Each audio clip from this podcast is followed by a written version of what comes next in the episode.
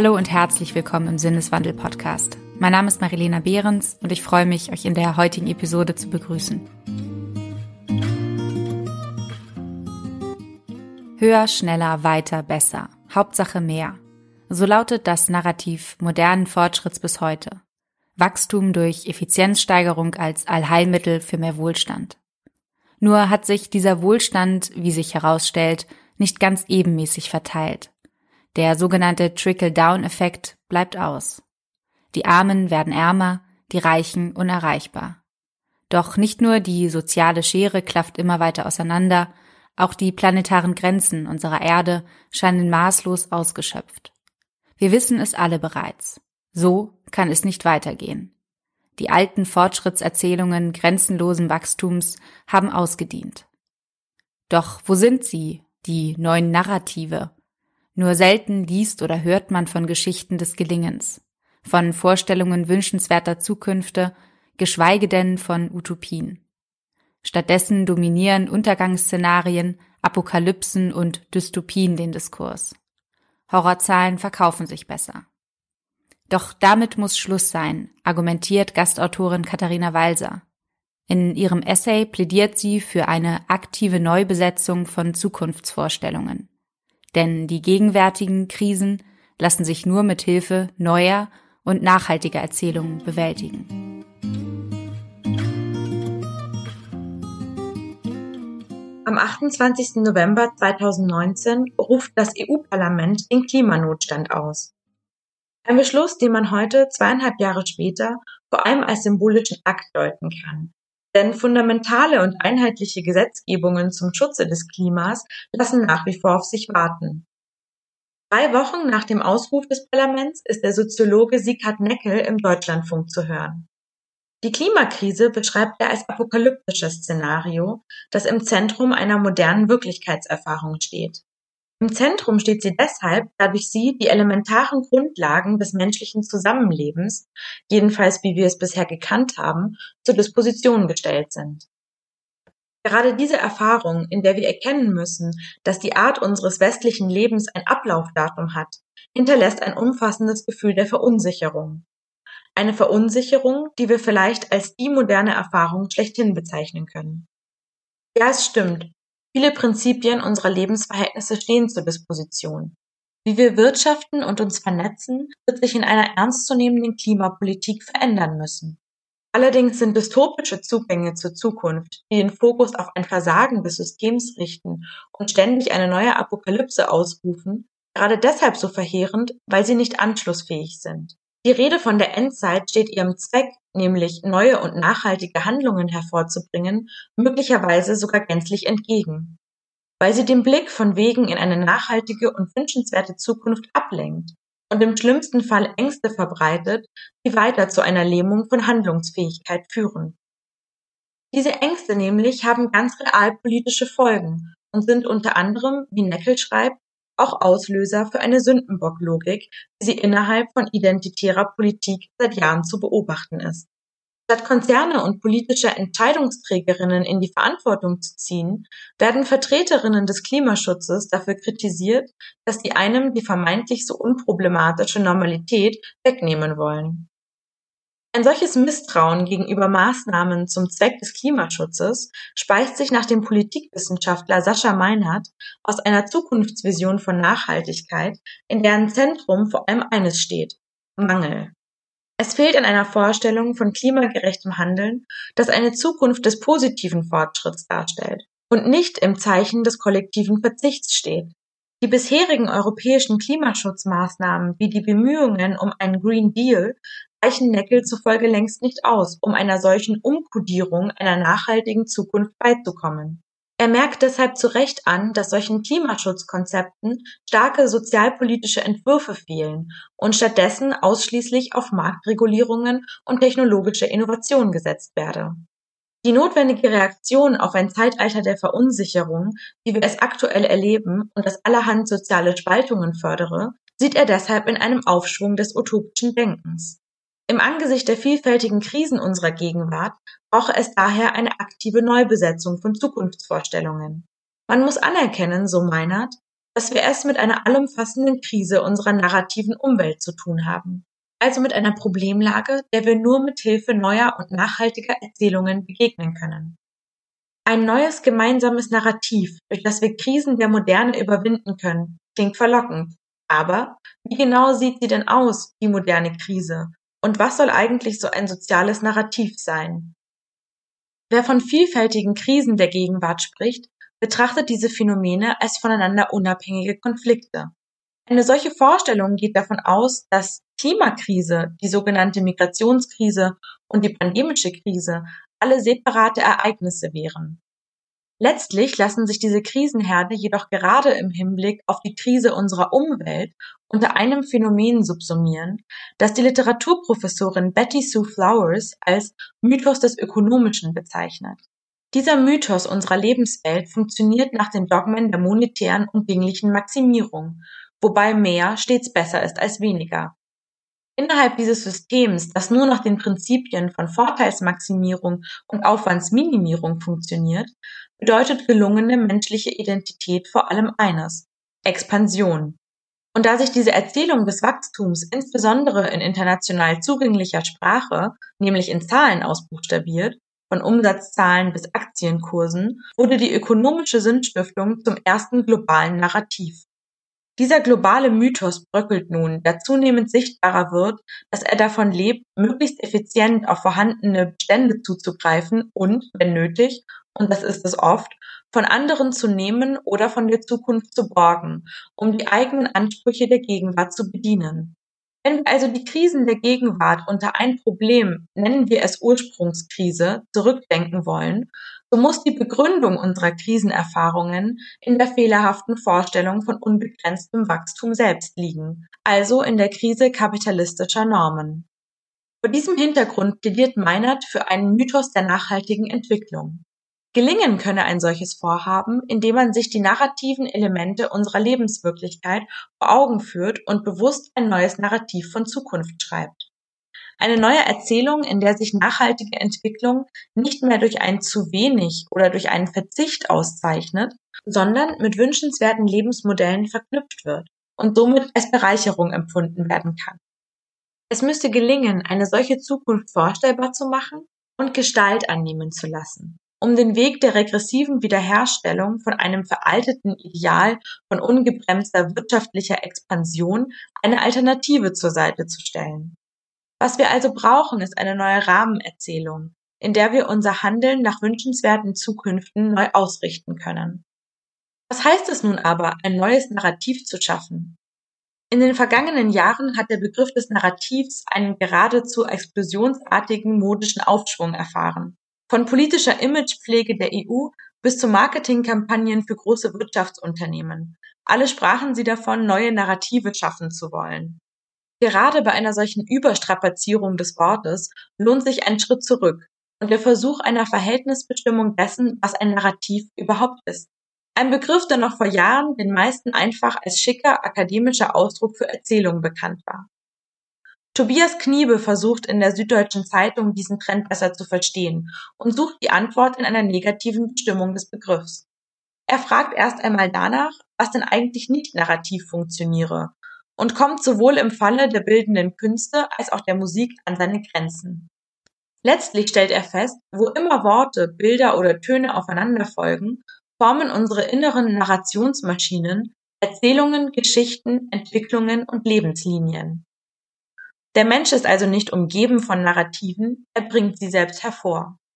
Bereits die assoziativen Denkmuster unserer Wahrnehmung betreiben tagtäglich narrative Prozesse. Neue Sinneseindrücke ordnen wir immer wieder aufs Neue in unseren eigenen Wissenskanon ein und schreiben so eine Geschichte der Umwelt und unserer Position darin. Der Mensch erzeugt in seiner Suche nach Sinnzusammenhängen also seine eigenen Erzählungen von der Welt. Ein Narrativ ist demnach eine Form der übergeordneten Metaerzählung. Es wird weniger erfunden als vielmehr geschaffen. Im sozialpolitischen Kontext ist ein Narrativ dann eine große Rahmenerzählung, in der sich das Individuum in sein gesellschaftliches Umfeld einordnen kann. Eine Rahmenerzählung, die als gemeinsames sinnstiftendes Referenzsystem einer Gesellschaft funktioniert. Wieso also die Rufe nach Narrativen, wenn wir sie doch selbst hervorbringen? Die Germanistin Dorothee Krings betont, dass Modewörter mehr sind als nur nachgemachte schöne Sprache. Ihr Auftreten verrate oft einen Sinneswandel, der plötzlich Ausdruck findet. Wenn sich also die öffentlichen Rufe um Narrative verstärken, so ließe das einen direkten Rückschluss auf eine Orientierungslosigkeit der Gesellschaft zu, auf einen Hunger nach Sinn.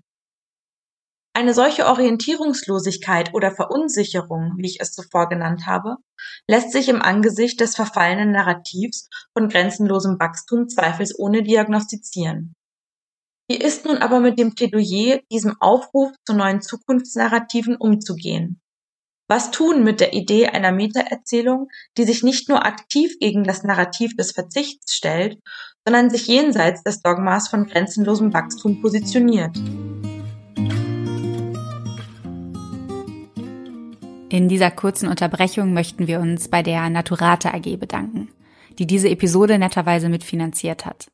Begegnet ist euch Naturata vielleicht schon einmal, wenn ihr gelegentlich im Biomarkt oder Reformhaus einkauft. Vertreiben tun die nämlich biologisch erzeugte, biodynamische und fair gehandelte Lebensmittel wie Schokolade, Nudeln, Olivenöl oder auch Kakao. Es gibt da draußen auf dem Markt ja eine ganze Reihe an Kandidaten, die sich mit Greenwashing überbieten. Das lässt sich allerdings über Naturata, soweit wir das beurteilen können, nicht sagen. Die meinen es nämlich ernst und das bereits seit 1976. Im Zentrum ihres Handelns steht das Versprechen, gezielt auf die Bedürfnisse von Mensch und Natur einzugehen, sowie partnerschaftliche, faire Beziehungen zu Mitarbeitenden, Produzenten, Lieferanten und Handelspartnern. Ziel ist es, so eine Basis für den nachhaltigen Umgang mit natürlichen Ressourcen als auch eine Garantie für die Qualität der Bioprodukte zu schaffen. Seit 2014 hat Naturata auch das EMAS Gütesiegel für Umweltschutz und engagiert sich für den Aufbau und Erhalt landwirtschaftlicher Projekte weltweit. Gemeinsam mit MyClimate kompensiert Naturate außerdem bei einer Vielzahl ihrer Produkte die gesamten CO2-Emissionen, die während Herstellung und Transport anfallen. Da wir wissen, dass ihr als Sinneswandelhörerinnen und Hörer kritisch seid und das in jedem Fall gutheißen, schaut euch das Ganze gerne nochmal in Ruhe an. Transparenz ist für Naturata ebenso wichtig, daher findet ihr auf www.naturata-shop.de alle Informationen. Und sollte es euch gefallen, was ihr lest, dann erhaltet ihr bis zum 15.03.2021 mit dem Code mehr als Bio, alles klein und zusammengeschrieben, 20% Nachlass auf euren Einkauf ab einem Bestellwert von 40 Euro. Da steht aber auch alles nochmal in den Show Notes. Vielen Dank und jetzt geht's weiter.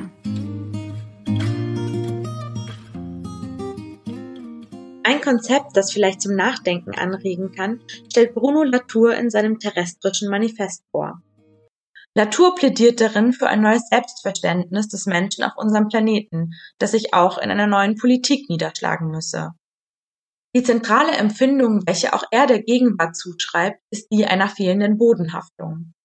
Ausgelöst sei sie durch die unheimliche Erfahrung, dass der Mensch konfrontiert wird mit einer Welt, in der die Folgen seines Fortschrittsstrebens immer deutlicher zutage treten und schlussendlich seine ganze Existenz bedrohen. Das Ziel der Globalisierung zeige immer deutlicher seinen Preis und habe so die große Metaerzählung der vergangenen 50 Jahre maßgeblich erschüttert. Latour kategorisiert im Zuge dieser elementaren Erfahrung der Moderne alle relevanten Fragen der Zukunft als geopolitische Fragen und argumentiert, dass die vermeintlich einzelnen Krisen der Gegenwart unter der Krise des Klimas einen gemeinsamen Nenner finden. So heißt es in seinem Manifest, man verstünde nichts von den seit 50 Jahren vertretenen politischen Positionen, wenn man die Klimafrage und deren Leugnung nicht ins Zentrum rückt. Ohne den Gedanken, dass wir in ein neues Klimaregime eingetreten sind, kann man weder die Explosion der Ungleichheiten verstehen, noch das Ausmaß der Deregulierungen, weder die Kritik an der Globalisierung noch und vor allem das panische Verlangen nach einer Rückkehr zu den früheren Schutzmaßnahmen des Nationalstaates. Zwischen der Gewissheit, dass es nicht weitergehen kann wie bisher und auch kein Rückzug in Vergangenes möglich ist, gerät der Mensch auf seinem Kurs ins Straucheln. In die Vorstellung linearen Fortschritts bricht so eine Bedrohung herein, die auf einen früh getroffenen Fehlschluss menschlicher Entwicklung zurückweist. Dieser Fehlschluss begründet sich für Latour in der Trennung von Kultur und Natur, beziehungsweise in einer grundsätzlichen Haltung des Menschen, außerhalb der Natur zu stehen und unabhängig von Folgen in ihr operieren zu können. Unter dem Begriff des Terrestrischen versucht sich Latour also an einer neuen Verhältnisbestimmung zwischen Natur und Ökonomie oder zwischen Mensch und Ökologie, in welcher die Erde selbst nicht nur als die objekthafte, sondern als eigene Akteurin gedacht werden muss. Eine solche problematische Grundhaltung, in der sich der Mensch als von der Welt unabhängig versteht, diskutieren auch einige Naturwissenschaftlerinnen und Anthropologinnen unter dem Begriff des Anthropozäns, Ihre These lautet, dass wir Menschen so prägend in den Verlauf der Natur eingegriffen haben, dass wir sogar von einem neuen Erdzeitalter sprechen müssen. Dieses Zeitalter des Anthropozäns sei dasjenige, welches das Holozän ablöse. Jene Jahre, während denen sich die Kultur der Menschen entfaltet hat, ohne irreversible Schäden in seiner Umwelt zu hinterlassen. Anders jedoch als die Vertreterinnen des Anthropozäns sieht Latour keine zureichenden Lösungsansätze in einer technischen Gegenbewegung zu den Problemen des Klimawandels, wie sie in den Bereichen des sogenannten Geoengineerings erprobt werden. Es ginge nicht ohne eine radikale Überwindung der Denkmuster, in denen sich der Mensch als von der Natur abgesondert wahrnimmt. Latour geht es dabei weniger um Innovationen oder schnelle Lösungen unseres Umweltproblems, als vielmehr um eine Suchbewegung nach einer neuen Sinnhaftigkeit menschlichen Strebens, das sich nicht in der Überwindung einer Krise bestärkt sieht, sondern darin, sich auch über die Krise hinaus neu zu seiner Umwelt zu positionieren. Diese Suche nach einer neuen Sinnhaftigkeit müsste mit einer neuen Rahmenerzählung menschlichen Strebens, einem Narrativ fern von einem bisherigen hohlen Wachstumsdogma verbunden sein. Das bedeutet, neue Ziele vorstellbarer und mögliche Umsetzungen greifbarer zu machen. Das umfassende Potenzial in einer solchen Neuerfindung des Menschen wird in Latours Argumentation in der Betrachtung deutlich, in welcher er die verschiedenen Krisen, die wir aktuell erfahren, als miteinander verwoben beschreibt. Man muss nicht unbedingt mitgehen, wenn er die zugegebenermaßen pauschalisierende Aussage trifft, dass alle Probleme der Neuzeit von identitärer Politik bis zu allen Formen von Fluchtbewegungen ihren Ursprung in der Klimakrise finden. Wenig bestreitbar ist jedoch, dass die Klimakrise mit Besitz- und Verteilungsfragen der Zukunft unauflöslich verstrickt ist. Gerade wenn immer mehr Landstriche der Erde nicht bewirtschaftbar oder unbewohnbar werden. In diesem unüberschaubaren Geflecht von Problemen müssen wir in Zukunft politisch und sozial am richtigen Faden ziehen, wenn wir auf eine Entwirrung und schließlich Auflösung der Krisen hoffen. Dieser Faden, so Latour, muss seinen Ursprung in der vorherrschenden Vorstellung von Mensch und Natur finden. Gerade weil die Klimakrise Auslöser für die zentrale Verunsicherung unserer Zeit ist, ließen nachhaltige soziale Zukunftsentwürfe Lösungen für die verschiedensten Krisen der Moderne zu. Es gilt nach dem terrestrischen Manifest nicht eine feste Lösung für Erderwärmung, Migrationsprozesse und identitäre Politik zugleich zu finden, sondern sich auf die Suche nach einem festen Boden zu begeben und vor allem anzufangen, in Zukunftsvisionen Strukturen der Sicherheit zu schaffen.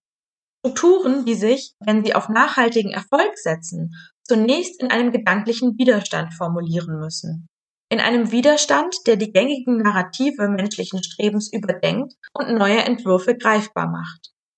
Aber wie kann so ein Widerstand in Gedanken Form annehmen? Ein Widerstand, der sich in den Formen der menschlichen Selbstnarration begründet. Wie integrieren wir einen so abstrakten Anspruch wie den von Latour in unsere Lebenswelt? Dafür müssten die Forderungen nach neuen Narrativen konkrete Gestalt annehmen. Also fragen wir noch einmal, wie schreibt man denn nun ein neues Narrativ? Zunächst macht es Sinn, den Status quo, in dem Verunsicherungen und Ängste verspürt werden, kritisch zu hinterfragen. Also die Narrative, in die wir bisher eingeschrieben waren oder es noch sind, zur Diskussion zu stellen. Das kann aussehen wie in Texten, die Dogmen des Wachstums bewusst auf ihre Verbindungen zu unserem alltäglichen Leben hinterfragen, wie es unter anderem Eva Illus zeigt, wenn sie sich in Der Konsum der Romantik der Frage widmet, wie Paradigmen des Kapitalismus beeinflusst haben, wie wir heute lieben. Solche Auseinandersetzungen können konkret fordern, die Verbundenheit von unserer Umwelt und unserem Leben sichtbarer zu machen. In diesem Fall hebt die Autorin die Verbindungsstellen zwischen ökonomischem und privatem hervor. Aber es reicht nicht, Texte zu lesen, die problematische Narrative aufdecken, um einen gesellschaftlichen Wandel in Gang zu bringen. Um den Blick von veralteten Erzählungen hin zu neuen und wünschenswerten Zukünften zu richten, braucht es als zweiten Schritt der Orientierung gemeinsame Gespräche. Denn wie der Politologe Meinert anmerkt, Zukunft kann nie alleine geschrieben werden. Zumindest dann nicht, wenn sie eine transformative und transregionale Kraft entfalten soll. Das bedeutet auch, dass ein Dialogformat, das bewusst dazu anregen will, Zukunft neu zu denken, über soziale Blasen hinaus funktionieren muss. Wie so etwas aussehen kann, zeigt zum Beispiel das Deutschland spricht Projekt der Zeit, das seit Sommer 2017 regelmäßig stattfindet. Die Idee dahinter ist, Menschen mit möglichst diversen politischen Interessen und Ansichten zusammenzubringen und zum Dialog zu inspirieren. Die Durchführung dabei ist so simpel wie überzeugend. Die Teilnehmerinnen beantworten online, ähnlich wie beim Ballomat, ein paar Fragen zu tagesaktuellen Themen und werden dann einer Person vorgestellt, welche zwar in ihrer Nähe wohnt, jedoch möglichst andere Ansichten vertritt. Mit solchen Dialogformaten könnte ein gemeinsamer und gesellschaftlicher Denkprozess in Gang gesetzt werden, in dem Zukunftsvorstellungen unter Einbezug von möglichst diversen Wünschen und Perspektiven in Gedanken Gestalt annehmen. Um diese Transformation greifbar und vor allem erfahrbar zu machen, braucht es allerdings gesellschaftliche Praxis, ein Austesten von Gestaltungsmöglichkeiten, gewissermaßen explorative Begegnungsräume, in denen man üben kann, Zukunft neu zu formen. So könnte man der allgemeinen Unsicherheit gegenüber einer unsicheren Zukunft erfahrbare Alternativen zur Seite stellen. Bei einer solchen Praxis müsste es dann vor allem darum gehen, sich neu in der Gegenwart zu orientieren und einen gemeinsamen Referenzrahmen für zukünftige Handlungen zu schaffen.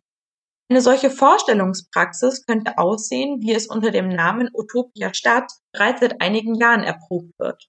Aus einem restaurierten und umfunktionierten Bahnhofsgelände in Wuppertal ist dort ein Ort entstanden, der Projekten der Nachhaltigkeit wie gemeinsamer Agrarfläche oder Upcycle-Konzepten ebenso einen Raum bietet wie Salongesprächen und Vorlesungsreihen. Fragen der Nachhaltigkeit und der transformativen Gesellschaft werden hier als gemeinsame gedacht. Die Verwobenheit der verschiedenen Aufgaben der Gegenwart wird dort im wahrsten Sinne zusammengeführt und in der Praxis mit Bürgerinnen gemeinsam neu geformt. Nachdem die alte gemeinsame Erzählung von Wachstum an allen Enden auseinanderbricht, täte so ein gedanklicher Reset ganz gut, von dem aus wir neue Geschichten wünschenswerter Zukünfte wieder erzählen können. Dafür braucht es solche Orte, in denen wir Zukünftiges zusammen denken können und Räume, in denen wir uns in der gemeinsamen Erprobung von neuen Zukunftsvisionen wieder auf einen festen Boden stellen können.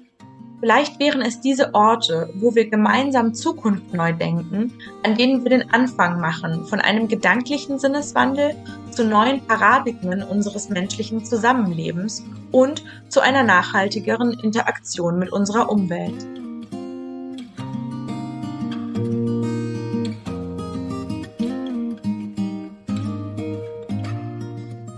Wie euch vielleicht aufgefallen ist, hat diese Episode einen Sponsoren. Das liegt daran, dass wir finanziell noch nicht ganz auf eigenen Beinen stehen. Natürlich wünschen wir uns, dass Sinneswandel eines Tages 100% werbefrei arbeiten kann. Aber dafür brauchen wir eure Unterstützung. Unser Ziel sind zunächst 1500 Euro monatlich.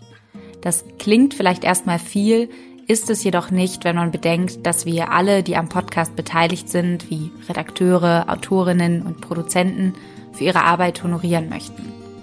Daher freuen wir uns, wenn ihr uns etwas unter die Arme greift. Unterstützen könnt ihr uns via paypal.me slash Sinneswandelpodcast oder via Steady. Mehr dazu in den Shownotes. Vielen Dank fürs Zuhören und bis bald.